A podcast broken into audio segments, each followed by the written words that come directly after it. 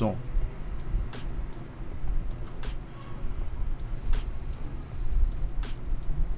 Olá, seja bem-vindo, seja bem-vinda ao Trauma e Empatia, um espaço de um podcast da Escola de Psicanálise de Curitiba, onde eu e a psicanalista Karina Camacho trazemos conteúdos, curiosidades e dinâmicas sobre Sandor Ferenczi, um psicanalista que faz toda a diferença para a nossa clínica. Meu nome é Sandro Cavalotti, eu sou psicanalista, professor e comunicólogo espero que gostem deste episódio. Quem me acompanha nas redes sociais ou nos encontros ao vivo da IPC e de outros espaços sabe que minha clínica tem uma dinâmica muito focada na contemporaneidade. Mas o que isso quer dizer? Quando falamos sobre o contemporâneo, estamos falando sobre a atualidade. Acredito que cada época tem seu próprio mal-estar e cultura. Afinal, somos incididos pela nossa construção subjetiva singular, mas que reverbera no coletivo. Toda época tem um mal-estar que lhe caracteriza, toda época tem uma forma de sofrimento predominante dos sujeitos. Portanto, para mim, o estudo da base psicanalítica é fundamental, mas observar a inserção das angústias do indivíduo em sua época faz todo sentido para quem se debruça sobre a construção de um setting analítico. A formação inicial é basilar para que possamos conhecer o ferramental disponibilizado por Freud, além de toda a história que envolve a criação da psicanálise. Mas desenvolver um senso crítico e até criativo sobre o que veio a partir daí também faz parte da formação. A partir de Freud, podemos seguir vários caminhos, sempre tendo as conceituações, teorias e práticas freudianas como fundamento de para onde seguir. Dentro de tais dinâmicas, eu gostaria de falar um pouco sobre um texto de 1914 de Ferenczi, chamado A Importância da Psicanálise na Justiça e na Sociedade.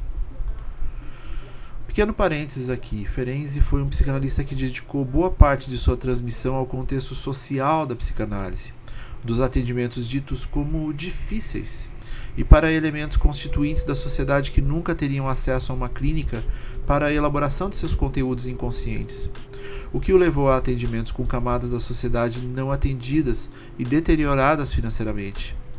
Ali ele atendeu pacientes de baixa renda, prostitutas, homossexuais, criminosos, que enriqueceu muito sua forma de observar o mundo e a psicanálise em si. Foi um grande aluno de Freud e, inclusive, contribuiu muito com a psicanálise como a conhecemos, trazendo conceitos como a introjeção, as clínicas públicas e a contra-transferência, por exemplo. Voltando ao texto sugerido, Ferenczi destaca a importância da descoberta de Freud, chamando de vida psíquica inconsciente, e como devemos observar as questões da subjetividade e não apenas o que se refere à biologia.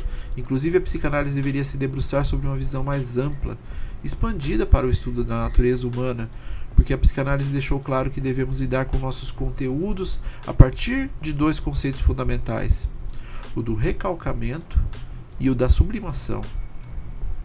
Ao recalcar, suprimimos nosso desejo impossível de ser realizado para nosso inconsciente, que de tempos em tempos nos lembrará vagamente a partir de nossas angústias. E ao sublimar, reorganizamos nossas pulsões, direcionando a energia do impossível a ser realizado para algo aceito pela sociedade e que faça sentido para nós a partir de uma mudança de objeto. Ferenzi, inclusive, se refere a uma possível reforma da pedagogia para o tratamento dos males sociais, o que faz todo sentido, inclusive para o nosso momento atual. Abre aspas. Para que uma sociedade possa constituir-se, é necessário que o egoísmo e a libido do indivíduo consigam adaptar-se mutuamente, o que significa que ele deve renunciar a exteriorizar livremente todos os seus instintos. Fecha aspas. E tal adaptabilidade permeia boa parte dos conceitos trazidos por Ferenczi em vários de seus textos. Adaptabilidade no sentido de entender o sujeito a partir de sua individualidade psíquica e de como ela pode ser elaborada no cotidiano de forma saudável. Mas, para isso, primeiramente precisamos dar espaço para que ele possa verbalizar, desenvolver a voz necessária para escutar-se. Nesse mesmo texto, Ferenczi ainda traz, abre aspas, em linguagem psicanalítica, a evolução social poderia descrever-se como a vitória do princípio da realidade sobre o princípio do prazer. Assim é, sem dúvida, que o Estado e seu ideal social se desenvolveram a partir do anarquismo individual da primeira infância da humanidade. Fecha aspas. E como vocês podem observar, estudar os conceitos trazidos por Sandor Ferenczi é também acompanhar a evolução de um crítico social da sua época, inclusive um crítico da própria psicanálise, que desenvolve textos e conferências que visam amplificar o discurso psicanalítico do acolhimento, onde elementos como dinheiro, religião, estética, nudez, guerras, criminologia, políticas sociais estão presentes nas falas do analisante, muitas vezes diretamente, muitas vezes como não ditos. Portanto, a passividade, o silêncio exagerado e o que minha colega Karina Camacho representa como o analista de mármore, talvez possam dar lugar a uma clínica mais focada em algum tipo de atividade no setting analítico. Uma técnica mais ativa, talvez. E ao psicanalista que pretende se encampar com os sofrimentos da modernidade, uma visão amplificada do ambiente talvez possa ser um diferencial nesse acolhimento. Se interessa você conhecer um pouco mais sobre esse psicanalista que trouxe contribuições fantásticas para a psicanálise, mesmo que em muitos momentos não tendo sido ouvido, em alguns momentos até silenciado, acompanhe a minha psicanalista Karina Camacho em um curso focado nesse autor com ideias e ideais modernos, à frente do seu tempo. Em março estará disponível pela Escola de Psicanálise de Curitiba o curso Sandor Ferenzi e a Clínica Psicanalítica. Para mais informações, acesse as redes sociais da EPC ou no link da inscrição. Nos vemos na jornada e até breve.